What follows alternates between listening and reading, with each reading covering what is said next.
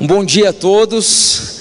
Nós estamos aqui com o Ministério UP, Ministério de Pré-Adolescentes da nossa igreja, ministério que engloba, uh, que engloba 10 a 12 anos aqui na igreja. mas nós também temos uns grandinhos ali que você deve ter visto, né? Nós temos o coral do Ministério de Adolescentes, do MEP aqui também, que veio dar um apoio com a Silvia, com o Pedro, fizeram esse momento muito bonito, né? Vocês são demais. Obrigado a todos os músicos dos adolescentes do MEP também que estiveram aí apoiando a gente.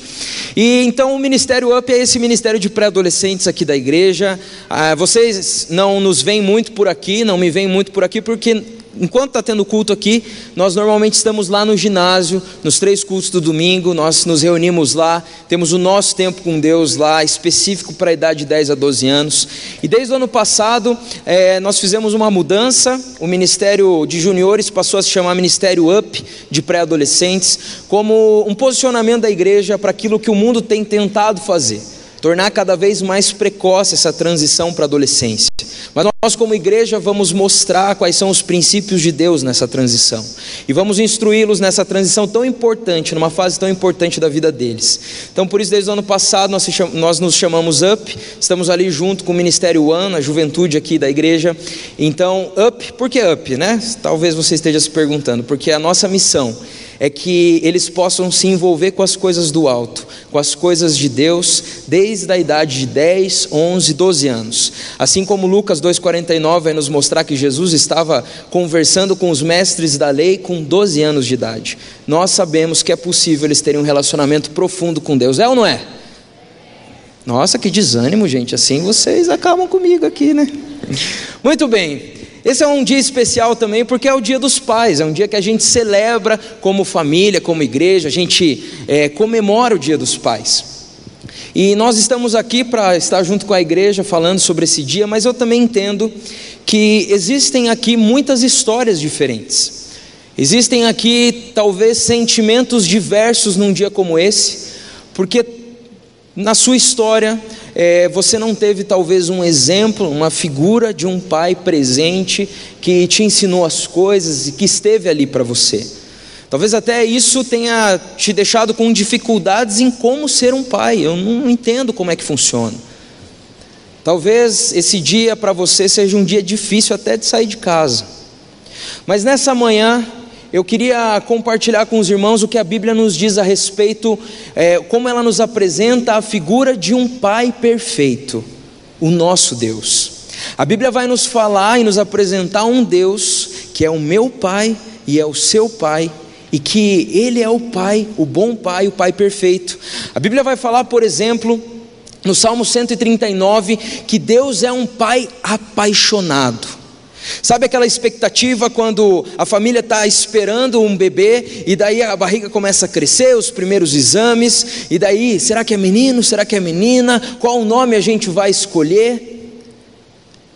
Salmo 139 vai nos mostrar que enquanto nós éramos gerados no ventre da nossa mãe, Deus nos via como um pai apaixonado ali, sabe? Só olhando, você crescendo, se desenvolvendo vai nos apresentar um pai apaixonado que gosta da gente, que nos ama. É isso que a Bíblia nos fala de Deus, o nosso Pai. A Bíblia também vai apresentar a figura de um pai que quer se relacionar comigo e com você. Ele quer se relacionar com os filhos. Se você for em Gênesis, vai ter um detalhe muito interessante que diz que Deus, no cair de cada dia da, da tarde, assim, no final da tarde, ele passeava pelo jardim.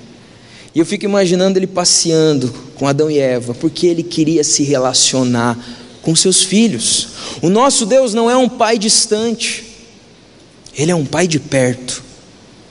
Mas a Bíblia também nos mostra que ele é um pai perfeito que não erra. Talvez a sua experiência tenha te mostrado que o seu pai errou e nisso você carrega aí alguns sentimentos, algumas coisas, mas a Bíblia me mostra que o nosso Deus, o nosso pai não erra.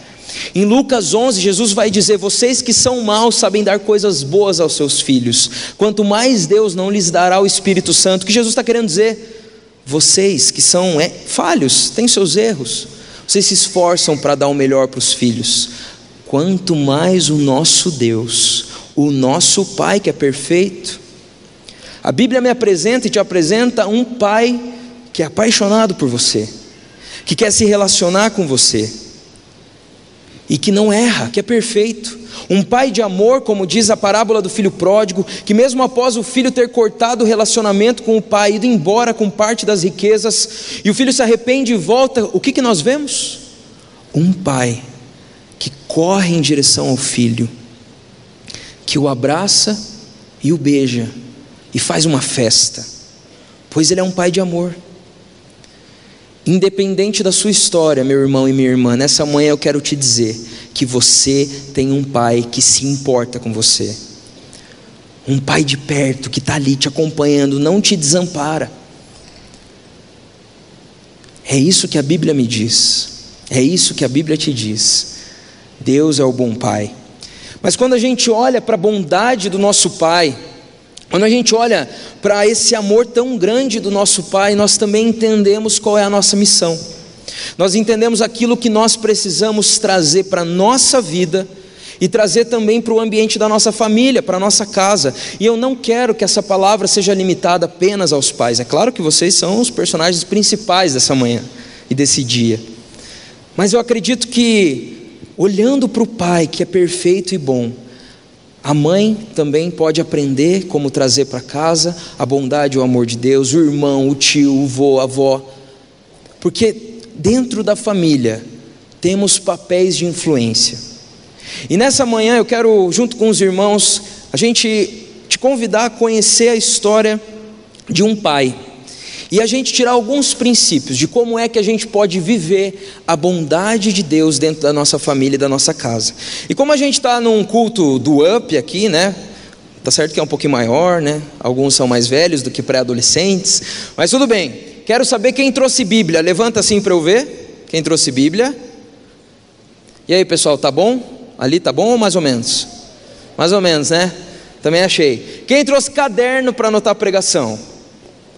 Muito bem, parabéns. Beleza. Tem que trazer, é bom para você lembrar durante a semana daquilo que o pastor falou, tá? Estou fazendo igualzinho no up, beleza? Abra sua Bíblia então, no Evangelho de Lucas, no capítulo 8. A gente vai ler junto a história de Jairo e entender um pouquinho como nós podemos viver a bondade, o amor de Deus na nossa vida, na nossa casa, na nossa família. Evangelho de Lucas, capítulo 8, versículo 40 ao 42, e depois a gente vai pular lá para o 49. Lucas 8. Quem achou, desachei. Quem não achou, diz preciso ler mais a Bíblia. Ah, não falaram, né? Muito bem. Beleza. Exemplo, né? Entendi. Muito bem, vamos ver o que diz lá no Evangelho de Lucas, no capítulo 8, versículo 40. Quando Jesus voltou, uma multidão o recebeu, pois todos o esperavam.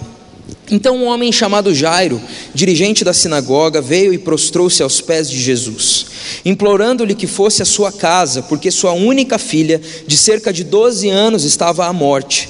Estando Jesus a caminho, a multidão o comprimia. Agora, versículo 49. Enquanto Jesus ainda estava falando, chegou alguém da casa de Jairo, o dirigente da sinagoga, e disse: Sua filha morreu.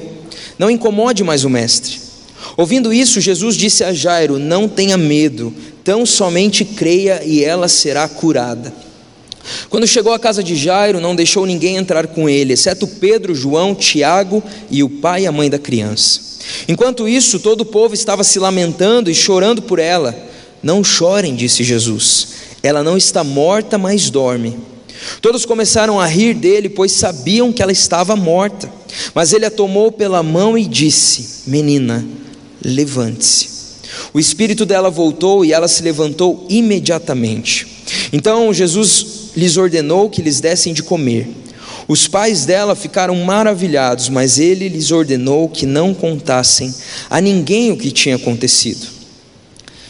Esse trecho vai nos apresentar o pai de uma pré-adolescente, não sei se você percebeu, 12 anos, naquela época não era né, essa nomenclatura, mas ela tinha 12 anos, e vai nos apresentar Jairo. Jairo, que era um dirigente dos momentos de culto, vamos dizer assim, das sinagogas, ele vai até Jesus com um apelo muito importante, um apelo do seu coração que estava pesado, estava apertado. Ele chega e fala: Jesus, mestre, vamos comigo até a minha casa, pois a minha filha está doente. E naquele momento, Jesus ouve o clamor, o apelo daquele homem e começa a se direcionar para acompanhá-lo. Mas esse momento é interrompido por outra cura. A cura da mulher que tinha uma hemorragia, já fazia muito tempo, e quando ela encosta nas vestes de Jesus, ela é curada. É nesse momento que acontece, Jairo ali de canto, olhando, esperando.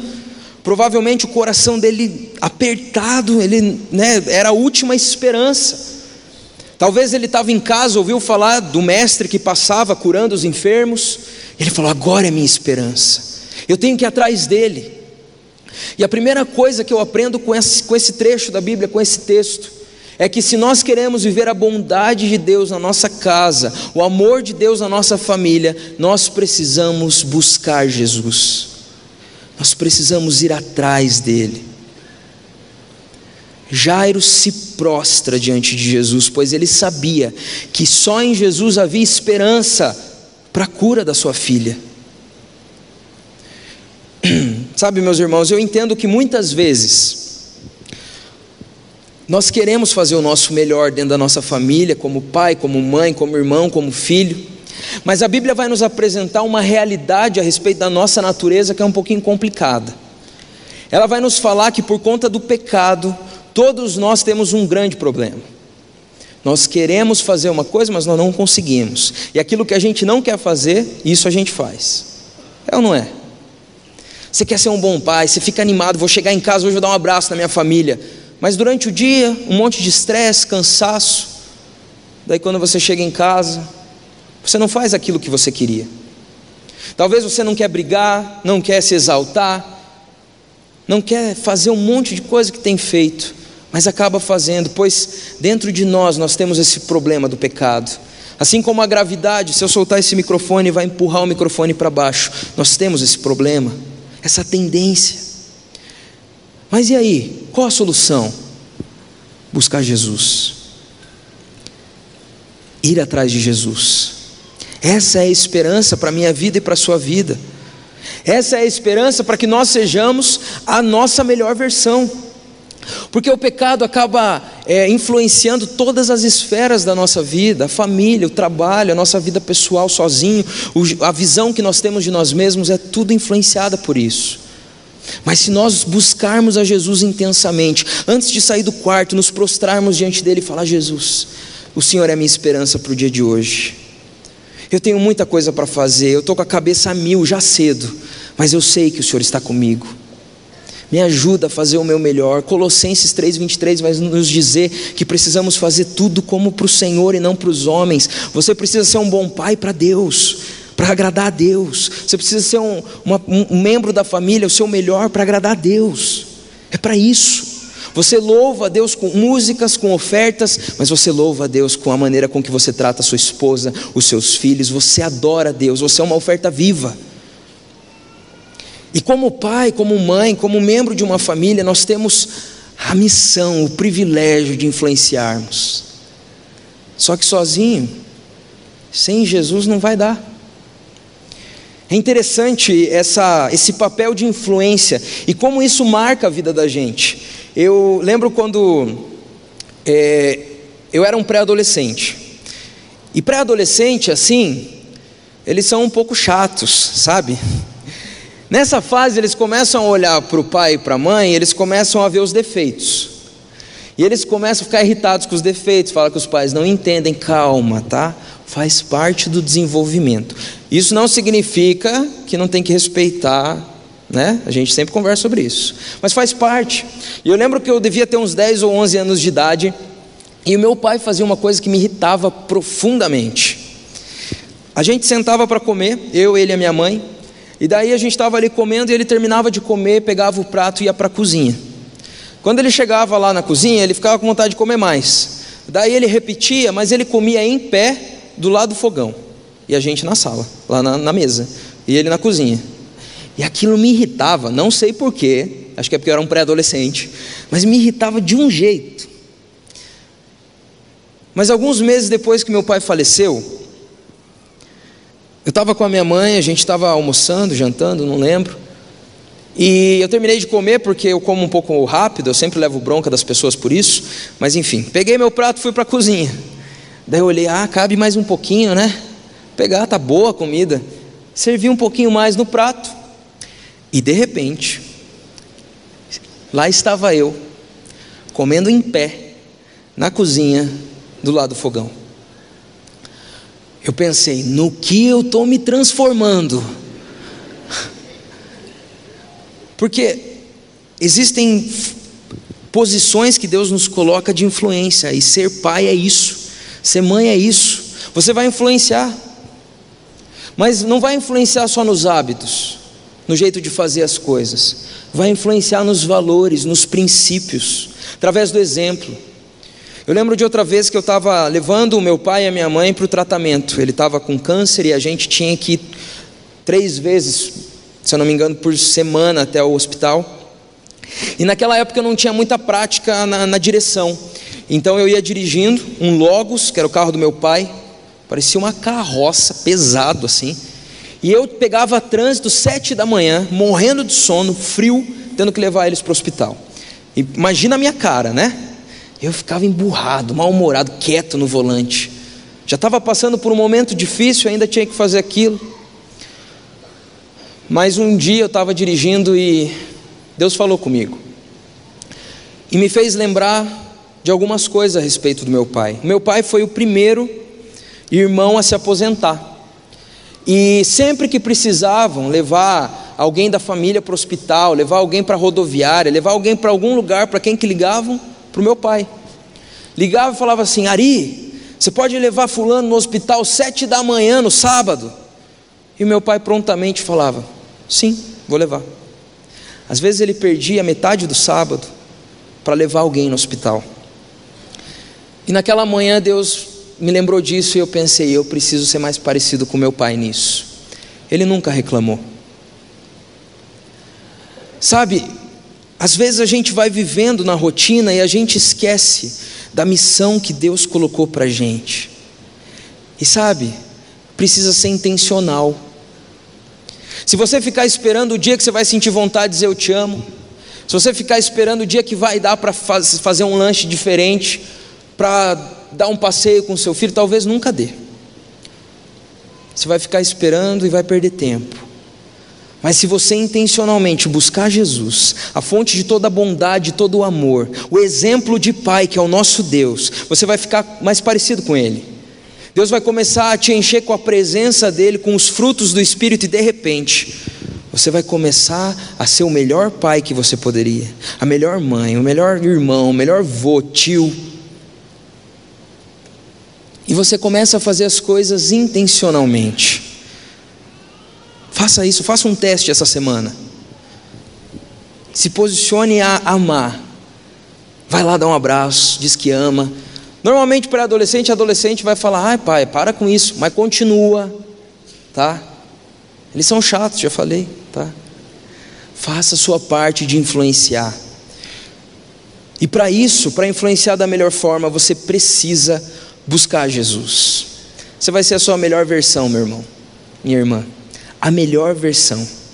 Mas além disso, a, a segunda lição que eu percebo nesse, nesse texto é que quando Jesus entra na nossa casa, entra na nossa família, algumas coisas vão precisar sair.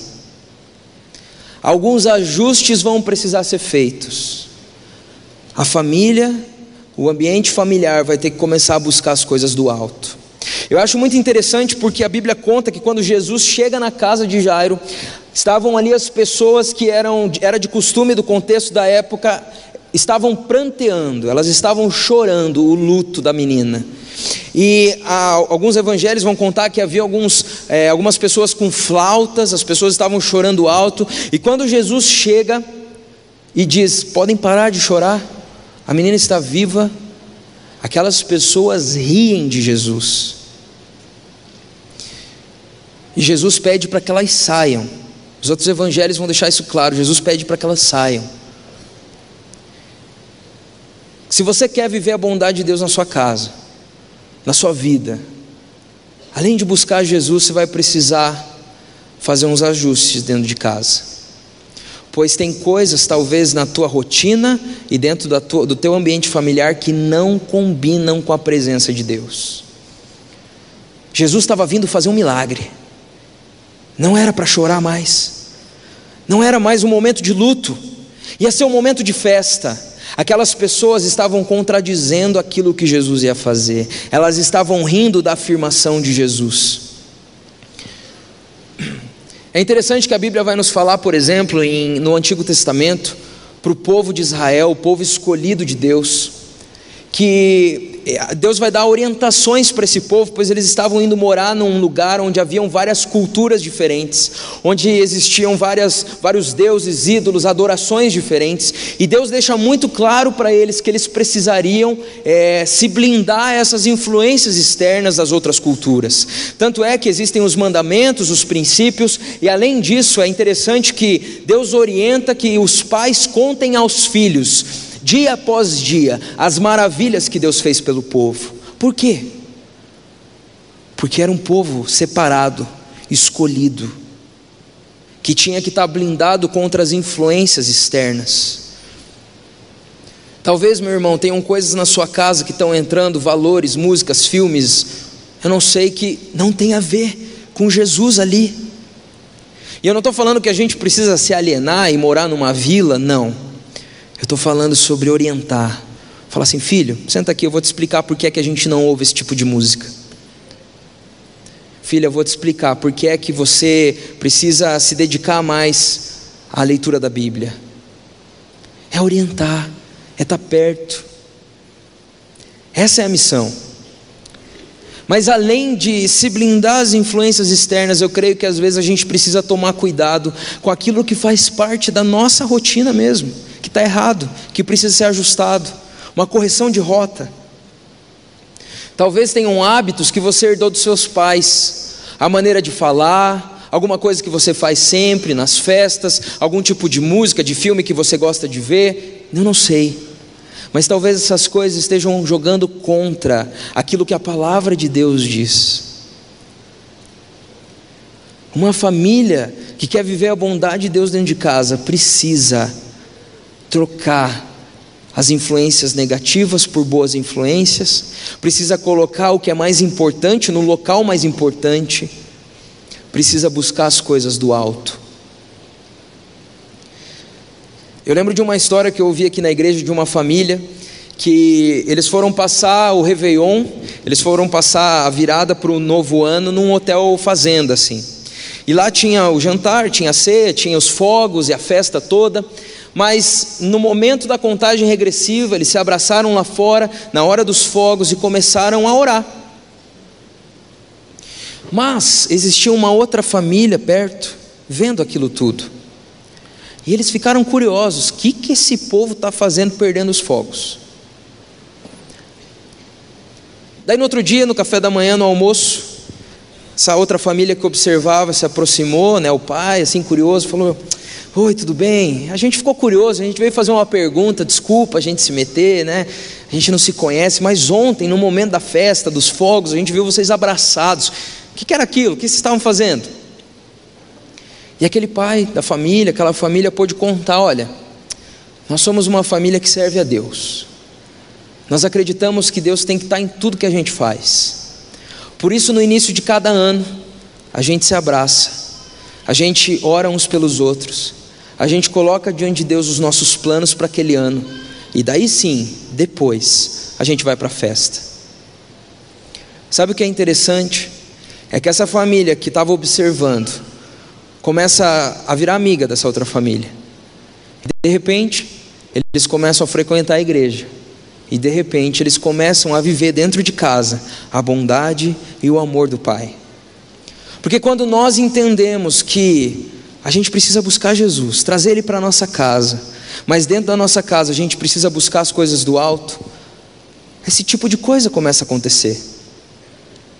E sabe, eu vou falar uma coisa que talvez soe desconfortável para você, mas me preocupa muitas vezes a gente cobrar demais dos, das crianças, dos pré-adolescentes, é, o estudo, o boletim, e faz vários, vários tipos de atividades extracurriculares e dá bronca, põe de castigo quando a nota está baixa e tem que fazer isso mesmo, tá?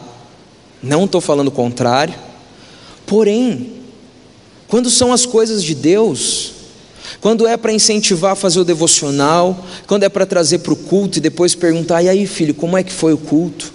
Quando é para orar pelo filho, perguntar se está tendo alguma dificuldade, se tem algum pedido de oração. Quando é para comprar um devocional, ir no acampamento, no acampa dentro, daí a gente é mais maleável.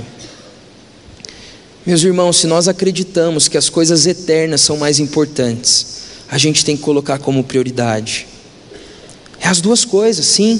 Mas assim como você deseja para as pessoas que você ama um futuro profissional bom, sólido, que ele seja bem sucedido, eu também creio que você deseja que ele seja um homem de Deus, uma mulher de Deus. É tão importante. Então, como família, quando nós trazemos Jesus para nossa casa, nós vamos precisar ajustar algumas coisas. A gente vai precisar ajustar algumas prioridades e mostrar o que é mais importante para eles. Mas além de trazer Jesus, esse texto vai mostrar que Jairo foi atrás de Jesus e o trouxe para casa. Além de mostrar que Jesus tira as coisas que não convêm dentro da nossa casa e nós temos que nos focar naquilo que é do alto. Eu percebo nesse texto também que quando isso acontece, quando nós temos essa atitude, nós vamos testemunhar o poder de Deus na nossa família e na nossa casa. Amém? Você quer isso para sua família, para os seus queridos? Você quer testemunhar o poder de Deus, o agir de Deus na sua casa? Você precisa buscar Jesus. Quando trouxer Ele para sua casa, vai precisar ajustar algumas coisas, mas daí você vai começar a testemunhar. É interessante que Jesus, ao entrar na casa, ele chama alguns dos discípulos, o pai e a mãe. O pai e a mãe viram a filha voltar a viver. Eles testemunharam o poder de Deus. Eu fico imaginando Jesus entrando naquela casa, o coração dos pais já partido, quebrado, chorando. Esse cara estranho, esse homem estranho que a gente já ouviu que tinha poder sobre a doença, será que ele tem poder também sobre a morte, sobre a vida? E Jesus se aproxima daquela menina. E alguns comentários vão dizer que as palavras que Jesus utiliza são palavras do ambiente familiar. É como se Jesus chegasse e falasse: Levanta, menina. Igual um pai acordando o filho de manhã: Levanta, menina. E aquela menina volta a viver. Interessante que ela vai comer, né? Fase de crescimento é complicado, não é verdade? Pessoal, aqui ó, a gente faz a campa dentro, meu Deus, tem que comprar comida, um caminhão de comida. Mas naquele dia, aquele pai Naquele dia, aquela mãe testemunharam o poder de Deus, porque Jesus entrou naquela casa, porque eles deixaram Jesus mudar e, e tirar fora aquilo que precisava. Nós precisamos nos posicionar e buscar as coisas do alto. Há um tempo atrás, eu estava orando e Deus colocou no meu coração o desejo de fazer uma campanha no ministério uma campanha de arrecadação de alimentos. E eu falei com os voluntários, com os líderes do ministério, e eu falei: e aí, vocês topam? Então, ah, vamos lá, vamos fazer, legal. Então, para o fim do ano, para o fim do ano, beleza. E só que daí a gente estava numa reunião numa terça-feira aqui com o Ministério One e o pastor Daniel, que está à frente do projeto da Cristolândia, ele estava lá e ele falou da necessidade de alimentos para esse momento na Cristolândia. E eu entendi de Deus que era o tempo de fazer, o tempo era agora de fazer essa campanha. Então a gente começou lá no ministério a mobilizar os pré-adolescentes. E a gente começou a falar: olha, a gente vai fazer essa campanha. E o nosso objetivo é abençoar os nossos irmãos, porque o nosso pai se importa com a gente, ele está perto da gente, mas ele se importa com os filhos que estão longe também. E através de um prato de comida, a gente vai mostrar o amor de Deus para essas pessoas. E eu perguntei: topam? Eles vão, vamos lá. Todo mundo levantava a mão. E a gente colocou um alvo de fé falou assim: olha, uma tonelada. A gente vai juntar uma tonelada de alimento e a gente vai entregar lá no culto do Dia dos Pais. Vocês topam? Vamos, vamos. Meus irmãos, eles têm muito mais fé do que eu, porque eu estava com pouca fé. Eu preciso confessar isso para vocês. Uma tonelada, pode ser que sim, pode ser que não. Eu já estava pensando como que a gente ia falar, ia fazer. Mas agora no culto das 11, das 11 a gente chegou a 1.700 quilos de alimento. Mais de uma tonelada e meia.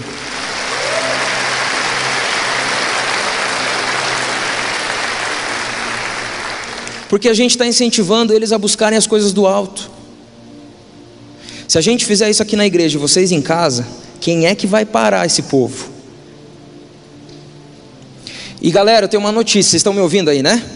Tem uma notícia para dar. A gente tem 1.700 quilos, né? Eu mandei uma mensagem no grupo dos voluntários agora e a gente vai completar e vai entregar duas toneladas de alimento para Cristolândia.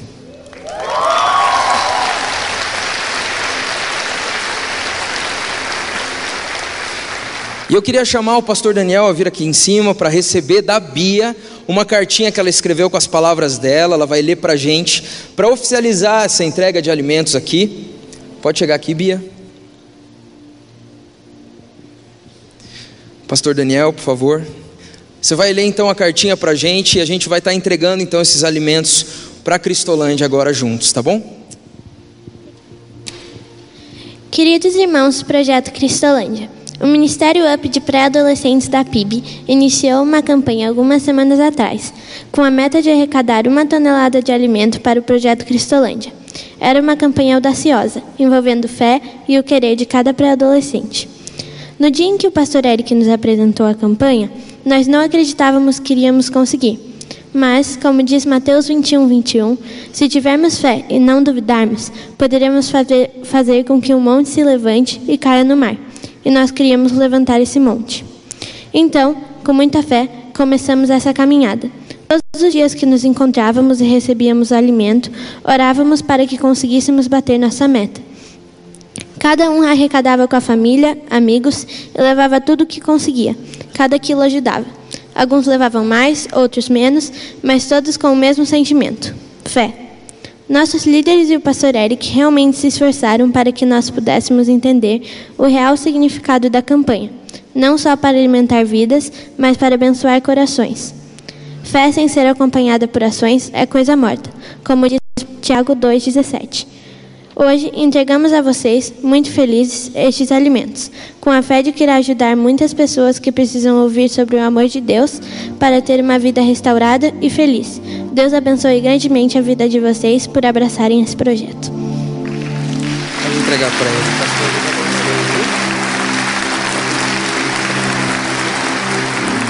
Obrigado, viu, pastor?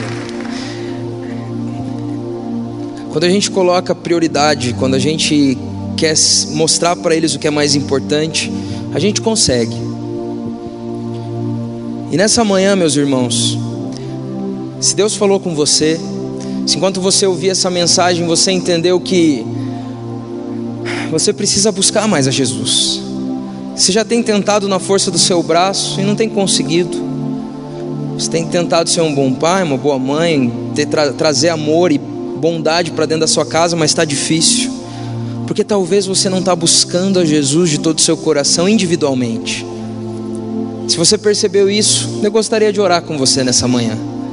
Se você percebeu que dentro da sua casa existem coisas que estão contradizendo aquilo que você quer viver, e você quer fazer um ajuste de rota, você quer ajustar as coisas na sua casa, nos princípios, naquilo que você tem feito, eu também quero orar com você.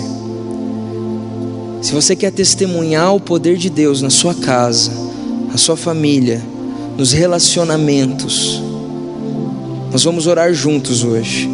E eu creio que com um compromisso e com a graça de Deus e a ajuda dele, nós vamos começar a viver grandes coisas nas nossas casas, nas nossas famílias. Você acredita nisso?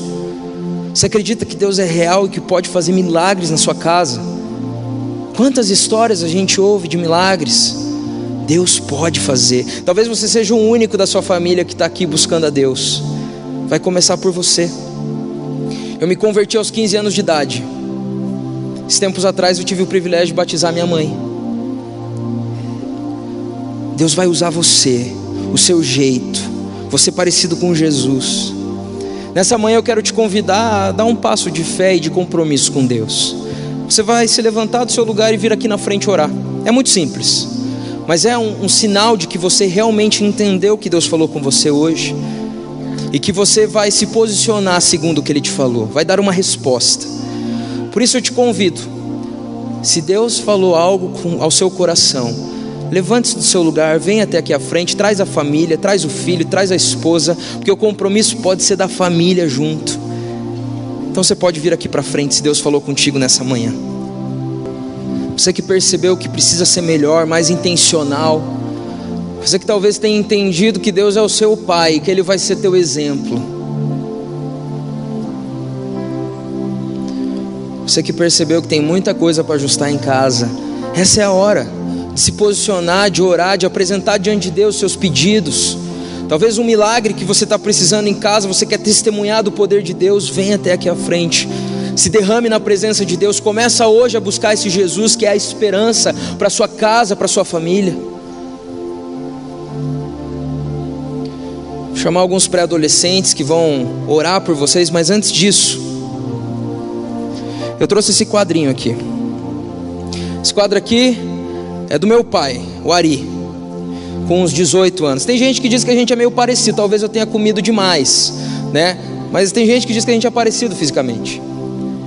Mas é engraçado porque eu vejo tanta coisa em mim dele. É engraçado que tem gente que me viu crescer e me chama de Arizinho. Eu fico feliz. Mas sabe o que é mais maluco? É que eu sou adotado. E sabe o que eu percebo com isso?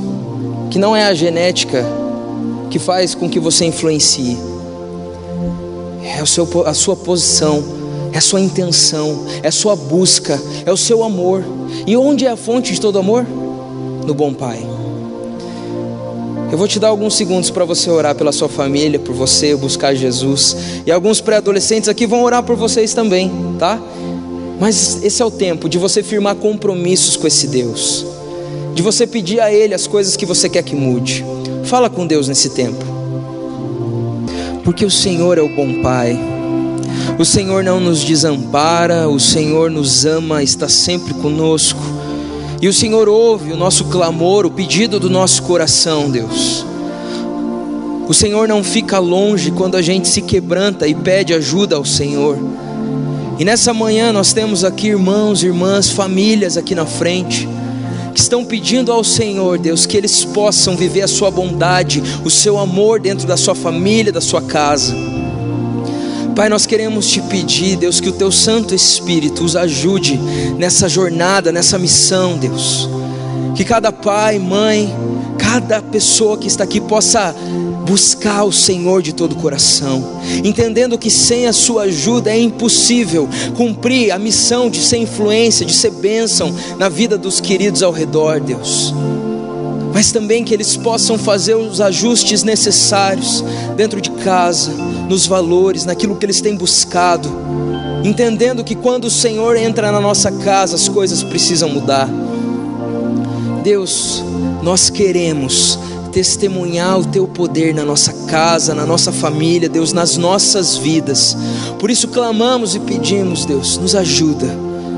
Que a sua força em nós, que o seu amor em nós, que a sua bondade em nós, que o teu espírito nos capacite para cada missão que o Senhor tem confiado aos meus irmãos aqui. Deus, nós clamamos a sua ajuda, nós pedimos e sabemos que o Senhor, como um bom Pai, nos ouve. Eu quero pedir que o Senhor abençoe cada família aqui representada nesse templo, nessa igreja.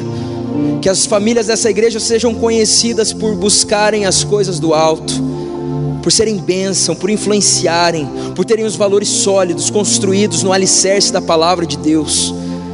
Pai, nos faz ser povo separado, diferente, santo, que mostra o seu amor onde quer que a gente vá, Deus. É isso que nós pedimos, Deus agradecidos sabendo que o Senhor nos ouve, em nome de Jesus. Amém. Amém. Eu queria dizer uma coisa. Às vezes a gente vem até aqui à frente, a gente ora e lembra, a gente até quer, a gente não consegue. Você precisa hoje mesmo começar a mudar as coisas, buscar Jesus, ir atrás de Jesus, como Jair foi. Ele é a esperança. Você vai precisar ajustar coisas hoje mesmo na sua casa, talvez nas refeições, no momento junto, orar antes de dormir, eu não sei. Mas Deus vai te direcionar, porque Ele é um bom Pai que segura na nossa mão e nos guia no caminho, amém? Que Deus abençoe a sua casa, sua família, que vocês testemunhem o poder de Deus lá, em nome de Jesus.